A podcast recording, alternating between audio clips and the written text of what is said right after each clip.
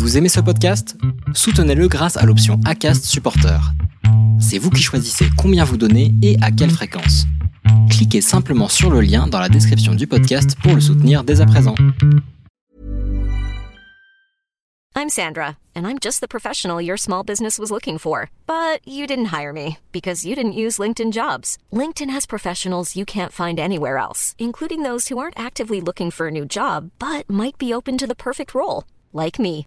In a given month, over 70% of LinkedIn users don't visit other leading job sites. So if you're not looking on LinkedIn, you'll miss out on great candidates like Sandra. Start hiring professionals like a professional. Post your free job on linkedin.com/people today.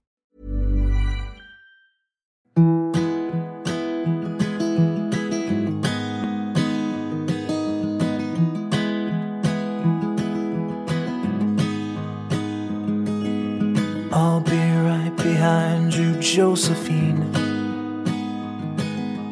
I won't leave you waiting in between. And the cigarette you bummed from me is almost burning out. You suck it till your fingers burn and then you throw it on the ground. Bienvenue dans l'épisode 29 de la saison 2 du podcast Les enfants vont bien. Pour cet épisode, célébrant le vote de la loi du mariage pour tous qui est intervenu le 23 avril 2013, j'avais à cœur de vous faire un état des lieux des dates clés qui ont mené à l'avancée de nos droits et surtout des droits de nos familles. Dès 1791, les révolutionnaires ont aboli le crime de sodomie qui envoyait inconditionnellement les homosexuels au bûcher. Le 6 juillet 1750 marque la dernière exécution pour homosexualité en France, exécution de Bruno Lenoir et Jean Diot, arrêtés et condamnés à mort le 4 janvier 1750, rue Montorgueil à Paris. Vous y trouverez d'ailleurs une plaque d'hommage. Le régime de Vichy a repénalisé les relations homosexuelles dans le cas de relations avec ou entre mineurs. La majorité était alors à 21 ans. Nous avons tous en tête la date de 1982, année que nous associons à la dépénalisation de l'homosexualité en France. En réalité, il s'agit de la fin de la discrimination dans l'âge de la majorité sexuelle qui a été ramenée à 15 ans pour tous, contre 21 ans pour les couples homosexuels. Le 17 mai 1990, l'OMS désinscrit l'homosexualité de la liste des maladies mentales. Il faudra attendre par contre 2018 pour qu'elle désinscrive la transidentité de cette liste. Le 15 septembre 1999, pour répondre à la demande de protection des personnes vivant en couple homosexuel, le pacte civil de solidarité est voté. Le pacte donne des droits fiscaux et de succession aux personnes homosexuelles. La légalisation du mariage homosexuel fait partie des promesses de campagne de Ségolène Royal en 2007. Cette promesse sera l'engagement 31 de François Hollande durant sa campagne de 2012, qui le verra élu. Dans la foulée de cette élection, il lance les débats, débats dont nous nous souvenons tous. 2012 et 2013 ont été des années que je qualifierais d'années noires pour nos familles. Nous avons été bafoués, jugés, traînés sur la place publique. Ces années ont vu se fédérer des groupes de citoyens qui se sont octroyés le droit d'atteindre à la liberté d'autres citoyens, quand bien même rien ne leur était ôté. La France, pays de la liberté et des droits de l'homme, était la risée des autres pays. Nous étions nous-mêmes en parcours PMA en Belgique durant ces débats, qui ont commencé dès la campagne de 2012. Les Belges ne comprenaient pas pourquoi il y avait de telles manifestations pour des droits qui étaient acquis chez eux depuis des dizaines d'années. Nous sommes partis en 2014 pour notre voyage de noces en Suède et avons logé chez l'habitant. Dans chaque famille où nous sommes passés, l'accueil était toujours très chaleureux, mais immanquablement, on nous a demandé d'expliquer ces débats, même deux ans après. Christiane Taubira, alors ministre de la Justice et garde des Sceaux, a eu le grand respect de mener des auditions auprès de l'ensemble des protagonistes et d'informer et vulgariser autour du mariage, tout en recentrant le débat sur le droit à la liberté de chacun. Elle a recadré, défendu, informé, diffusé, répété, vulgarisé et accompagné les députés et l'ensemble des Français dans cette prise de conscience de l'obligation de rétablir l'égalité entre les citoyens. Il s'agit tout de même de nos valeurs à nous Français liberté, égalité et fraternité trois valeurs totalement bafouées durant ces années qui ont vu les Français se déchirer autour de l'égalité et de la liberté de chacun. Je voue une admiration sans limite à Christiane Taubira qui a été malmenée, bafouée, insultée, victime de discrimination personnelle et qui pourtant n'a rien lâché dans ses débats pour une cause qui n'était pas la sienne. En témoigne cet extrait où elle répond au député de droite Bernard Perru, qui intègre dans le débat la notion de GPA non éthique afin d'échauffer les esprits, et dénonce la destruction du mariage ainsi que l'abolissement des termes père et mère dans le Code civil à l'issue du vote de cette loi. Euh, la liberté de vote sur ce texte. Christiane Taubira, garde des Sceaux, ministre de la Justice. Monsieur le Président, Mesdames, Messieurs les députés, Monsieur le député, vous n'avez de cesse de réclamer un débat public. Il se trouve que depuis plusieurs semaines, il se tient ici même à l'Assemblée nationale des débats et des auditions organisées par les rapporteurs du texte de loi et m'étant intéressé fortement à ces auditions, j'ai pu constater que les députés de l'opposition y sont extrêmement peu nombreux et très très très rarement présents. Je vous laisse gérer cette contradiction entre vous. Monsieur le député, je vous rappelle que vous disposez du texte de loi du gouvernement. Vous connaissez ce projet de loi.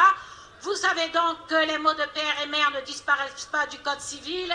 Ils sont maintenus en l'état dans l'intégralité du titre 7 du Code civil. Monsieur le député, vous n'allez pas nous faire croire que vous vivez dans un igloo et que vous n'avez aucune connaissance de la diversité des familles dans ce pays, que vous ignorez complètement qu'il y a des familles homoparentales dans ce pays, que vous ne savez pas qu'il y a autant d'amour dans des couples hétérosexuels que dans des couples homosexuels, qu'il y a autant d'amour vis-à-vis de ces enfants et que tous ces enfants sont les enfants de la France. Alors oui, monsieur le député, le gouvernement présente un texte de loi de grand progrès, de grande générosité, de fraternité et d'égalité. Et nous apportons la sécurité juridique à tous les enfants de France. Et je peux vous dire que j'en suis particulièrement fière. Le bruit, parce qu'il s'agit bien de nuisances sonores ici, fait par ces quelques citoyens à dégrader la perception de la qualité des débats. L'ensemble des informations diffusées par les chaînes de télévision donnait plus d'importance à ces manifestations qu'aux auditions et concertations menées en coulisses. Des auditions de qualité durant lesquelles les enfants de familles homoparentales ont pu s'exprimer, ont été écoutés et ont permis d'adapter la loi afin qu'elle soit la plus proche de nos besoins possibles.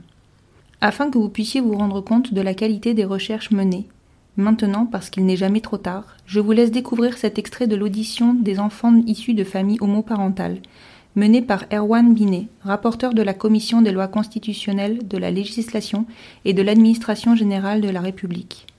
Vous allez entendre ici tout d'abord Erwan Binet présenter cette commission, puis Alexandre Chevalier, enfant d'un papa homosexuel et président fondateur de l'association Déclat, des enfants comme les autres.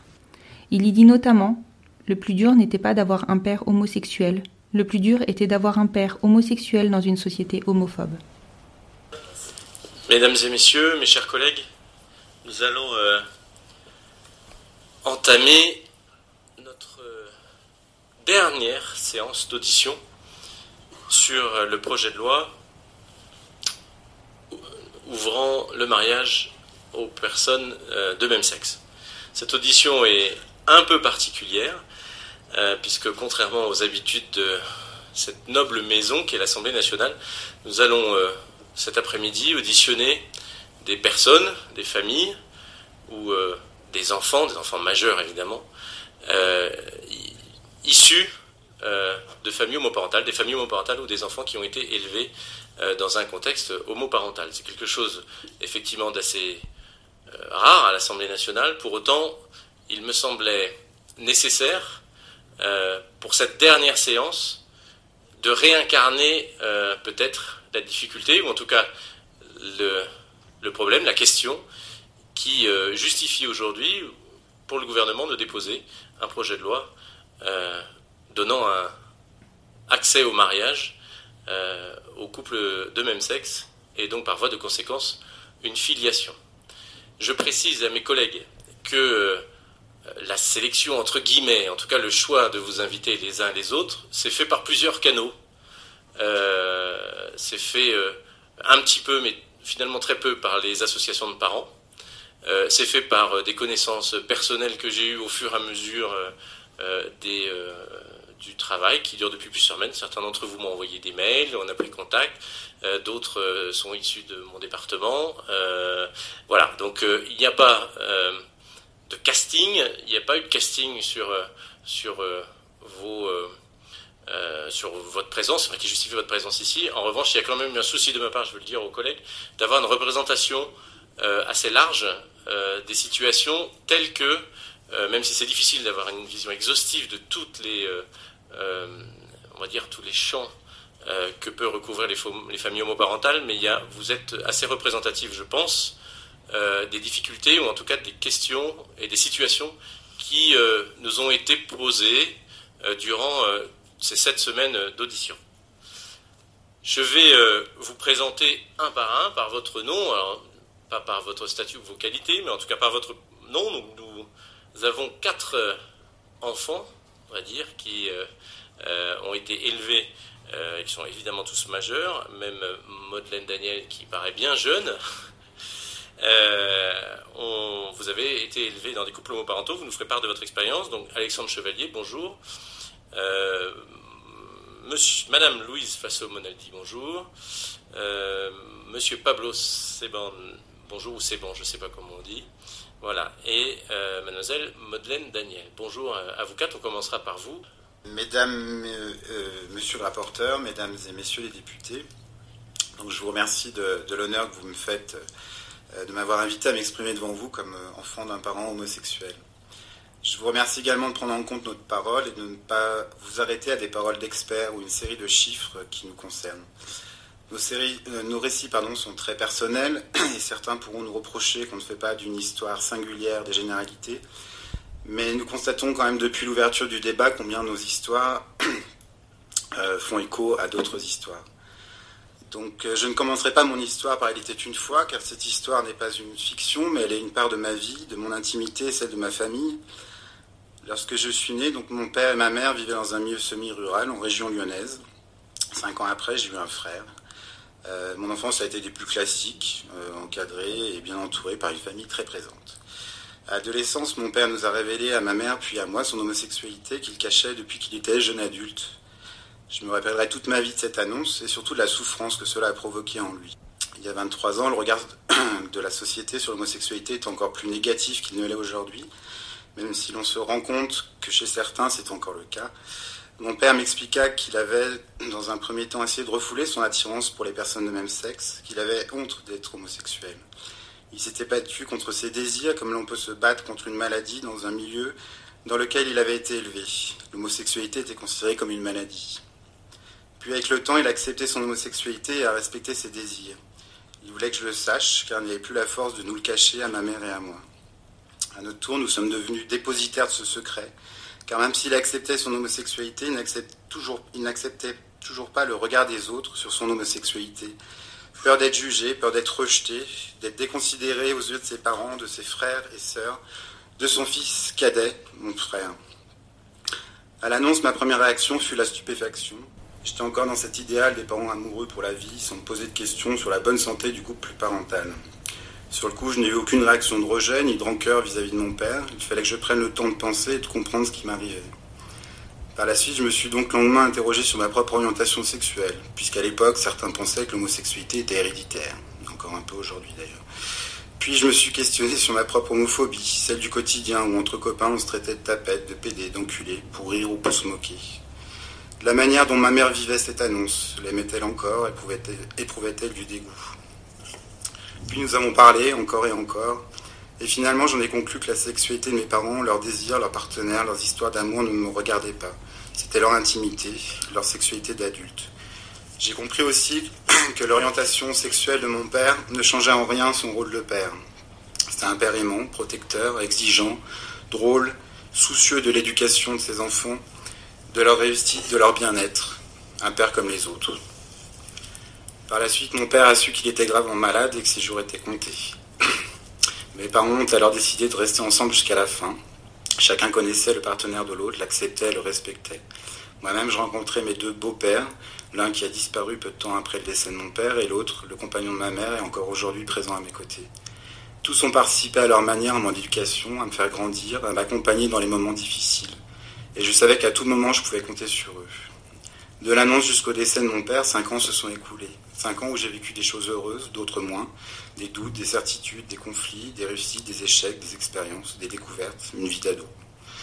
Si je dois retenir les deux choses qui ont été particulièrement dures à vivre durant cette période, la première c'était le secret, un secret parfois trop lourd à porter pour un adolescent, ne pas pouvoir me confier à ma famille, grands-parents, oncles, tantes, à mes amis, par peur du jugement, de la stigmatisation, de l'insulte ou de l'exclusion, Deuxième, c'est la souffrance. La souffrance de voir mon père incapable de vivre comme il aurait aimé vivre sa vie, comme il aurait dû vivre sa vie. Alors oui, le plus dur n'était pas d'avoir un père homosexuel, le plus dur était d'avoir un père homosexuel dans une société homophobe. Mais ça, c'était avant. Enfin, en tout cas, c'est une question que je me pose. Malheureusement, non. L'homophobie rampante et galopante avec son lot de discrimination est toujours là. Alors, je vais faire des vœux avant l'heure, parce que c'est un peu la période les fêtes. Le premier est que le débat parlementaire se passe dans les meilleures conditions. Nous avons déjà entendu suffisamment d'insultes ou d'absurdités concernant nos parents. Et aujourd'hui, nous ne supportons plus. Et ça, je le dis autant euh, autant un témoignage euh, personnel, mais aussi un témoignage de beaucoup d'enfants qui, qui, euh, qui, nous contactent et qui nous appellent parce que parce qu'ils en, ils en peuvent plus tout simplement. Et je pense que c'était important de le dire aujourd'hui. Et puis ensuite, plusieurs autres vœux, c'est j'espère aussi que cette année 2013 sera une vraie année de changement, comme Monsieur le Président de la République s'est engagé à le faire dans l'engagement 31, que cette loi soit votée avec les amendements nécessaires pour que l'égalité soit effective à tous les niveaux. Et enfin, que grâce à cette loi, les enfants ou les adolescents dans un avenir proche n'aient plus honte d'avoir un parent ou des parents homosexuels, comme je l'ai vécu, mais qu'ils soient fiers, comme je le suis aujourd'hui, d'avoir eu un père homosexuel, un père comme les autres. Merci. Vous pouvez retrouver l'intégralité de cette vidéo sur le site référence pour tout comprendre des enjeux du mariage pour tous, le mariagepourtous.info. Du bruit, je vous disais, un brouhaha assourdissant, tant et si bien que l'ensemble de la loi qui devait voir établie une filiation directe pour les enfants issus de couples homoparentaux mariés n'a pas abouti. François Hollande a reculé sur cette avancée majeure en laissant une loi en partie sécuritaire, mais créant encore des situations dramatiques. Au terme de discussions houleuses, seul le mariage a été voté, permettant l'accès à une filiation par le biais d'une adoption de l'enfant du conjoint, adoption plénière heureusement, et laissant le soin à la révision de la loi bioéthique de statuer sur l'ouverture de la PMA aux couples de femmes et aux femmes seules, ainsi que sur la filiation directe. Tant de choses sont encore exclues de ce projet de loi qui arrive bien trop lentement. La GPA va encore et toujours faire ressurgir des démons, qui vont aussi donner une autorisation tacite à nos détracteurs de nous traîner un peu plus dans la boue. Vous l'avez d'ailleurs déjà constaté, le spectre de la manif pour tous est déjà bien présent. L'instrumentalisation des enfants dans ces manifestations m'a été insupportable à l'époque. Je n'ai jamais pu aller me battre contre des enfants. Ce n'était pas leur place, ce n'était pas responsable de les intégrer à des manifestations de cette envergure dans lesquelles étaient tenus des propos homophobes, racistes et durant lesquelles des accusations révoltantes étaient portées. Et après, ces mêmes personnes se voulaient jugeantes et garantes du bien-être de nos enfants. Je ne peux pas vous cacher mon ravissement à constater que certains de ces enfants enrôlés de force militent en ce moment à nos côtés. Alors pour ma part, j'ai souhaité célébrer cette journée solennelle de vote qui restera une grande avancée dans nos droits. J'ai eu envie de vous faire découvrir des histoires de demandes en mariage de couples que vous connaissez déjà pour certains, et pas encore pour d'autres. J'ai pris beaucoup de plaisir à découvrir vos petites manigances et beaucoup de joie à découvrir vos réponses et vos émotions. Vous êtes sept couples à m'avoir raconté vos demandes en mariage et vous pourrez le constater parce que c'est notre réalité. Certaines sont liées à la sécurisation de nos familles. C'est le cas pour nous. Je peux vous la raconter en primeur, mais en soi, le mariage a célébré notre amour, mais nous l'avions déjà célébré à plusieurs reprises. Nous faisons partie de la génération Pax. Le mariage était loin d'être à l'ordre du jour, et nous pensions que nous pourrions uniquement nous paxer. Nous avons alors réalisé une cérémonie civile dans la mairie du 12e arrondissement en 2007.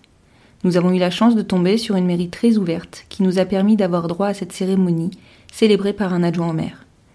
Petite précision, le tribunal d'instance se situait au sein de la mairie, ce qui nous a grandement facilité les choses. Enfin, si on oublie le retard très conséquent de la greffière qui a failli compromettre cette cérémonie. Sur le coup, je vous avoue, j'étais vraiment persuadée qu'elle l'avait fait exprès.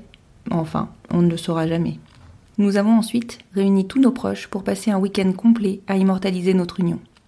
Vous constaterez que je ne vous raconte pas la demande en Pax pour la simple et bonne raison que je ne m'en souviens absolument pas. C'est un peu la honte tout de même, non?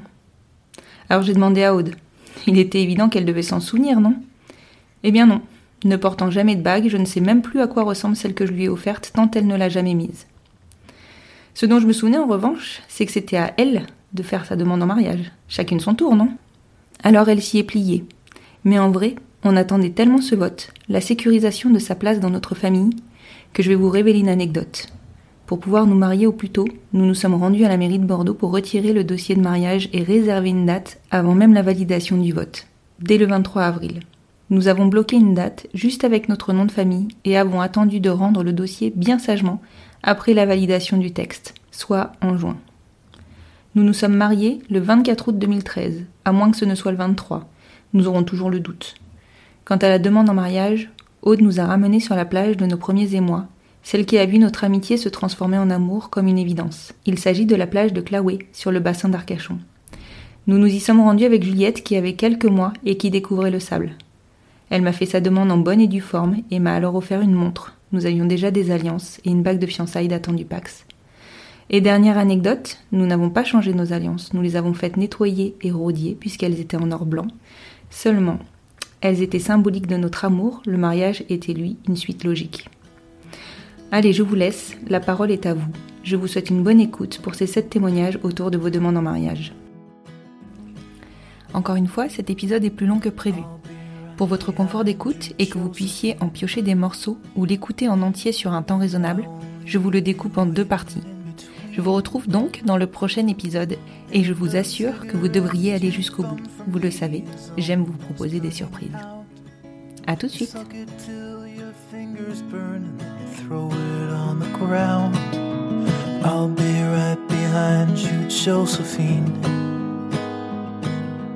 Even after everything they've seen in this sterile room blinding lights and faces pointing down.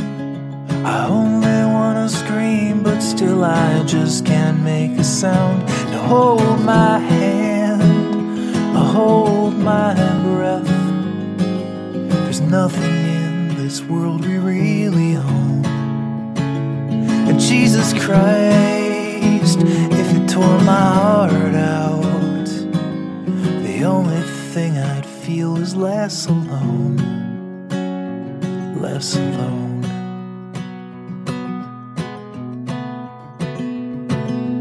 I'll be right behind you, Josephine. I won't leave you waiting in this dream. While you watch the people ask me if I'd pinch you, but my fingers wouldn't bend I'll be right behind you, Josephine. Just like I was when we were 17. I guess it's only been a year, but still it feels like 34. I don't feel like I am living in the same skin anymore. Now hold my hand, hold my breath. There's nothing in this world we really own. And Jesus Christ, if you tore my heart out, the only thing I'd feel is less alone. Less alone.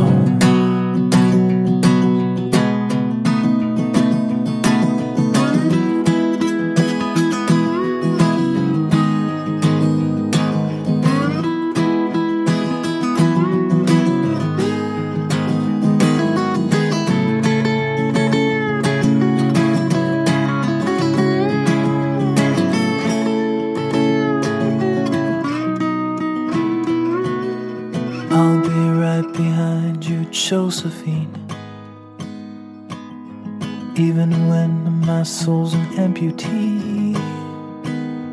And my bleeding heart is sinking in the lake inside my chest. So I grab what I can cling to and I leave behind the rest. Now hold my hand, I'll hold my breath. There's nothing in this world we really own. Jesus Christ, you tore my heart out, the only thing I'd feel was less alone. Now hold my hand and take my breath and leave behind the things you'll never own. And Jesus Christ, please tear my heart out. Oh, I wanna feel a little less alone, less alone.